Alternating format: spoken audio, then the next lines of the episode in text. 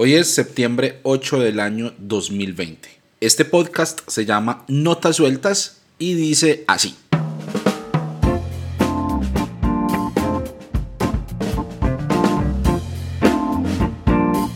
Hola gente, no se imaginan cuánto me alegra poder darles la bienvenida a este nuevo episodio de Notas Sueltas. Este es un espacio para compartir vivencias, para compartir reflexiones sobre la fe y que ustedes estén ahí al otro lado sacando tiempo para escuchar esto y haciéndole eco a estas inquietudes que les comparto, pues significa mucho, mucho, mucho para mí. Muchas gracias por su compañía y espero que disfruten el episodio de hoy. Hoy vamos a hablar de colonialismo espiritual, de mentalidad colonialista en la iglesia. ¿Cómo así? Bueno, este es un tema muy amplio y con muchas aristas, como todos los temas de los que me gusta hablar a mí, pero como de costumbre me gusta abordarlo desde la experiencia y con ese filtro inevitable de, de mi historia personal. Entonces tengo que contarles que las comunidades cristianas en las que pasé mis años de niñez y de juventud eran fundadas y administradas por misioneros extranjeros. Ustedes seguramente los han visto.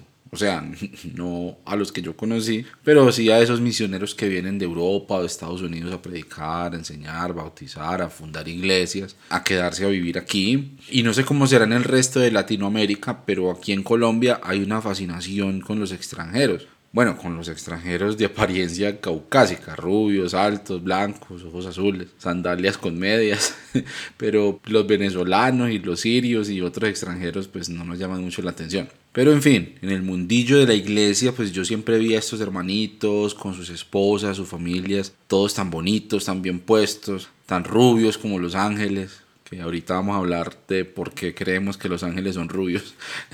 y bueno, ese, ese cariño especial tan colombiano que recibían de parte de nosotros, porque nos reíamos de todos sus chistes, convertíamos en anécdotas todas sus experiencias, queríamos verlos comiendo tamales, poniéndose una ruana, jugando fútbol con nosotros, diciendo entonces qué parcero. Eh, y era toda una curiosidad tener a esa gente de otro mundo del otro lado del charco entre nosotros. Claro, sin dejar la buena voluntad de servicio y el regalo que estos hermanos fueron para nosotros con su trabajo, con su sencillez en la mayoría de los casos, con su ejemplo de dedicación a trabajar en favor de la iglesia, pues no se puede negar también que de cierto modo los veíamos superiores a ellos y a todo lo que representaban.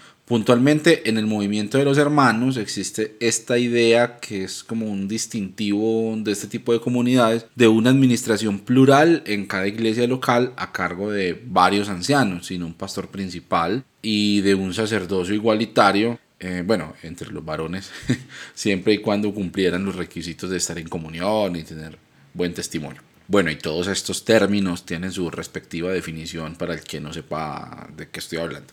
Em, pero de algún modo los misioneros como que estaban por encima de eso y bueno, no es que lo enseñaran de manera explícita ni nada así, todo lo contrario, yo siempre me acuerdo que los misioneros se encargaban de instruir a los líderes locales eh, en ejercer su liderazgo, en no desarrollar dependencia, pero de cierta manera esa dependencia siempre existió en la práctica, había como esa idea de que los misioneros predicaban mejor, sabían más de la Biblia, los misioneros eran más estudiados, más inteligentes, criaban mejor a sus hijos, tenían mejor visión para resolver problemas. Es más, como que parecían hasta más santos, más cerca de Dios. Y pues cuando no sabíamos qué hacer con un problema local, llamábamos a los misioneros a ver ellos qué decían. Era, era inevitable mirarlos desde abajo, por decirlo de alguna manera. Insisto y quiero que esto quede muy claro, esto para nada fue algo impuesto o promovido directamente por ellos, pero entre líneas era una realidad que existía. Y creo que la explicación está precisamente en nuestro pasado colonial, en esa mentalidad que se nos ha incrustado a fuerza de siglos de que lo de afuera es superior. Pues sucede que nuestro pasado colonial nos pasa factura y más de lo que quisiéramos reconocer. Claro, si nos vamos a poner a hablar del colonialismo como fenómeno histórico, puntualmente del colonialismo en América, pues hay mucha tela para cortar. Tendríamos que hablar de cómo las potencias europeas de ese entonces se repartieron los territorios de este continente para ampliar sus dominios y obviamente sus riquezas. Tendríamos que hablar de cómo nos impusieron su religión, su idioma, su cultura y bueno, tampoco es tan blanco y negro, como que ellos son los malos, nosotros los buenos, porque obviamente también nosotros salimos beneficiados de este choque cultural, pero fue un proceso brutal, fue un proceso fuerte, muy fuerte, y con muchas consecuencias que aún repercuten en nuestras sociedades y en la manera en la que vemos la vida y, y, cómo no, pues en la manera en la que vemos la fe. Tendríamos incluso que hablar mucho y con una visión muy crítica del papel de la religión cristiana en los fenómenos sociales del Nuevo Mundo, como la esclavitud, la segregación racial, las estructuras machistas, la desigualdad social. Pero bueno, enfoquémonos en la herencia cultural del eurocentrismo, que fue el que vino a colonizarnos hace cinco siglos, eh, y específicamente de ese impacto en términos de la fe. Y cuando hablamos de eurocentrismo, pues estamos hablando de esa visión europea del mundo espiritual que también heredamos nosotros. Por ejemplo, la figura de un Jesús blanco, rubio, con ojos azules y con porte renacentista. Y bueno, así como Jesús, pues los demás personajes importantes de la historia sagrada siempre aparecen en el arte europeo con cara de ciudadanos europeos, lógicamente. El David, la Madonna, o sea, pues la Virgen María, que es una jovencita rubia, de tez blanca, de ojos claros el mismísimo Dios allá colgado en la capilla Sixtina en el techo, con su porte italiano, con su corte de angelitos rubios y en pelotos y con cachetes rosaditos. y la música europea, Señor bendito, esa música entonada por los mismísimos ángeles, esos himnos que se van a seguir cantando incluso en el cielo. Eh, claro, con arreglos para cuatro voces e instrumentos temperados y europeos. Esa música culta, Mm, entre otras cosas, aquí pensando en vivo y en directo, ustedes imaginan el canto de los ángeles la noche que nació Jesús, así arreglada cuatro voces con escalas europeas del romanticismo. Pues saben que lo peor, que uno se imagina la música celestial así. O sea, ven hasta dónde llega el rayón. Y no solamente el cielo, también hasta el mismo infierno nos lo imaginamos como lo definió un señor europeo, Dante Alighieri. Bueno, y así con todo repito, no es que directamente hayamos recibido un mensaje de somos superiores a ustedes, o al menos no que yo recuerde, pues no fue mi caso. Pero sí se ve esa superioridad implícita, sobre todo en los procesos sociales que nos tocaron como latinoamericanos y de frente a las potencias extranjeras, y eso ha calado muy fuerte. Ah, bueno, y, vino el otro jugador cultural importante que apareció tarde en el tablero, pero que llegó arrasando con todo y colonizando duro. Estamos hablando de los Estados Unidos. Todos esos factores europeos, eh, gringos, siguen moldeando nuestra mentalidad, nuestras formas, nuestra estética religiosa, eh, los ideales de belleza y de perfección en todo lo que tiene que ver con la vida de fe. O si no, porque creen que todos los grupos de alabanza hoy en día quieren verse y sonar como Hillsong.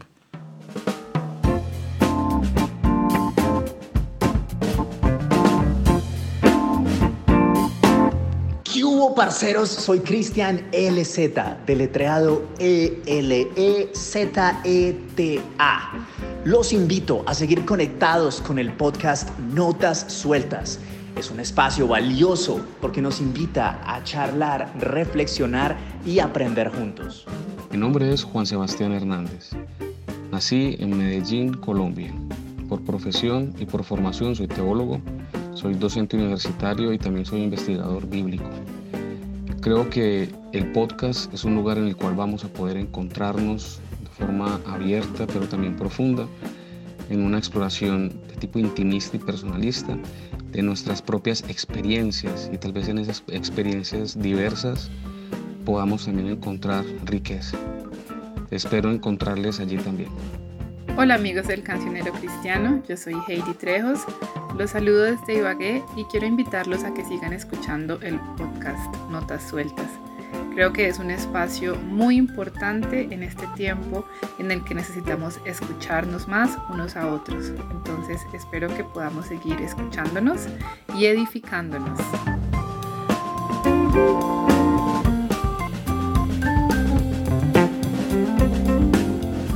Bueno, y si solamente estuviéramos hablando de cosas culturales, no sería tan grave la cosa. Simplemente cantemos más bambucos y más cumbias en nuestras iglesias y listo. Pero es que también tenemos que pensar en los modelos teológicos que hemos heredado por ese mismo canal de la superioridad de la mentalidad europea y gringa. Porque gran parte del discurso y de las explicaciones de la fe que hemos aprendido vienen arraigadas a problemáticas de la Europa post-reforma, con todas sus movidas políticas, con sus guerras, con sus emancipaciones contra el poder de Roma. Eh, o de los conflictos entre protestantes y católicos en el mundo británico, con toda la sangre que corrió de, de uno y de otro bando, y con las propuestas políticas que surgieron de ahí, todos los movimientos que surgieron como respuesta a esas necesidades de la época y que llegaron hasta nosotros. Entonces, es esa reflexión de la iglesia y esa respuesta que se le dio con la Biblia a dichas problemáticas en ese entonces, lo que sigue moldeando nuestras comunidades hoy en Latinoamérica en el siglo XXI, lo que sigue siendo el estándar de iglesia, el estándar de vida de fe, el estándar de comprensión del Evangelio, a pesar de que nosotros tenemos otros procesos que enfrentar y otros problemas por resolver y otras preguntas por responder. Y la respuesta para nosotros los cristianos está y estará siempre en el Evangelio, claro que sí. Pero es que no sé hasta dónde nos hemos acomodado tanto a esa colonización espiritual porque consideramos más importante y más sagrado y más fino lo que viene por allá de esos lados, en lugar de sentarnos a pensar cómo quiere Dios que hagamos real su reino en nuestras realidades hoy, aquí, ahora. Porque es que de pronto estamos tan acostumbrados a esa manera colonial de pensar, a esa mentalidad de colonialismo espiritual, que por eso es que también queremos imponérselo siempre a otros. No buscamos evangelizar, sino colonizar. Tengo un amigo, Tomás Castaño, que dice una frase que me encanta y es que convertimos a las personas en objetos de la evangelización en vez de llevarlos a ser sujetos del evangelio. Y de pronto por eso es que nos encantan los modelos entre otras cosas porque son más cómodos, porque no hay que hacernos preguntas, porque ya todo está resuelto en la teología sistemática, en el catecismo, como se llame la estructura que armamos para explicar a Dios. Pero entonces, ¿qué pasa con la reflexión? ¿Qué hacemos con las realidades que tenemos a nuestro alrededor y que siguen necesitando encontrar respuesta en el poder del Evangelio? Pensémoslo por un momento, cuando Jesús llegó anunciando el reino de Dios, ese fue el centro de su mensaje, la buena noticia arrepiéntanse porque el reino de Dios ha venido a ustedes. Y Jesús no hablaba de un cielo por allá lejano, en un futuro incierto, pues que nos tocaba esperar y, mientras tanto aguanten como puedan.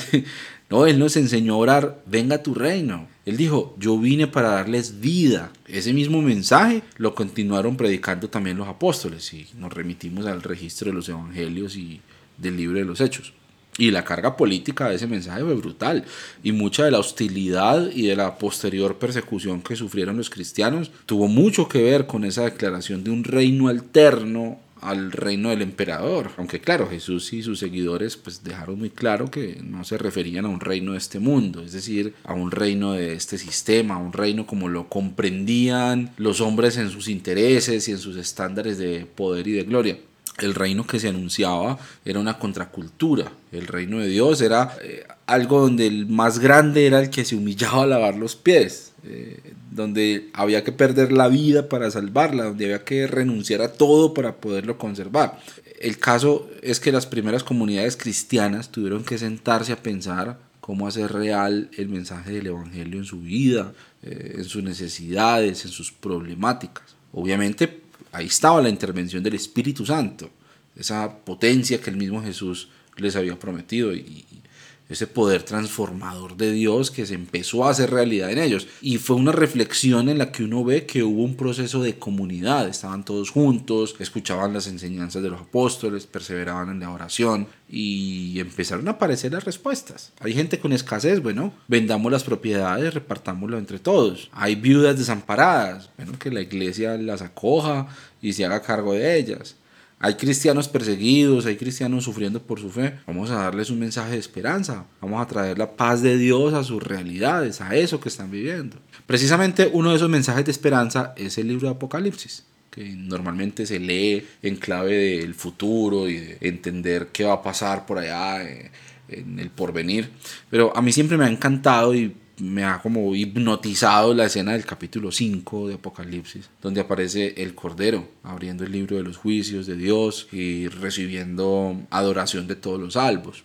En algún punto de esa escena aparece un canto, un cántico nuevo dirigido al Cordero, en el que dicen, tú nos rescataste para Dios de toda raza, de toda lengua, de todo pueblo y de toda nación. Y la verdad me encanta ese cuadro tan diverso, tan lleno de colores.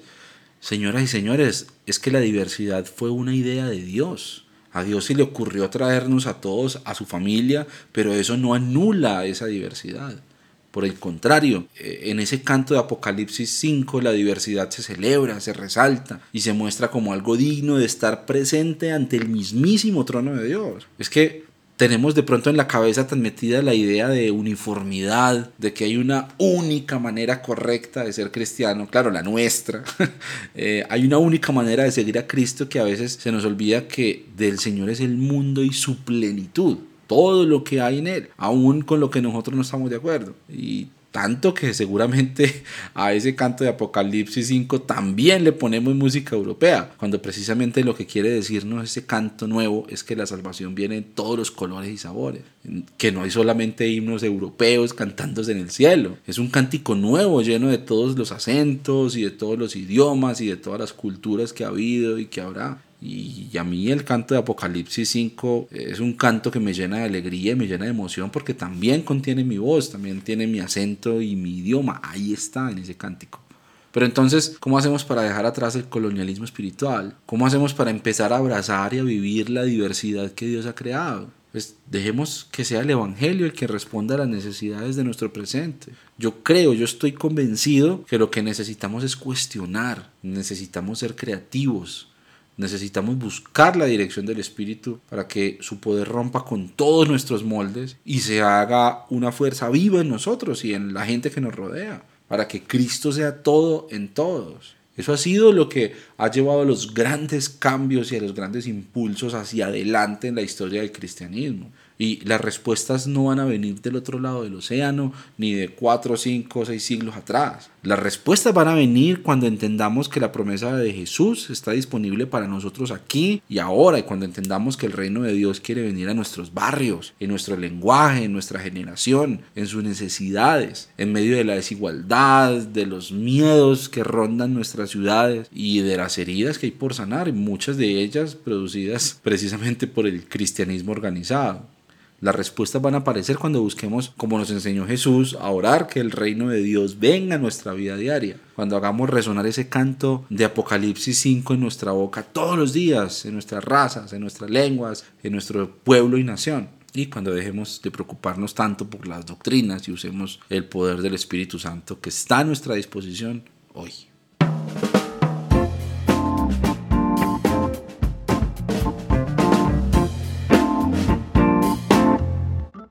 Muchas gracias por unirse a la conversación en Notas Sueltas. Recuerden que pueden conocer más sobre este proyecto y sobre el cancionero cristiano en la página web www.cancionerocristiano.co. También recuerden que le ayudan mucho a este proyecto si le dan me gusta, se suscriben, comentan o comparten este contenido.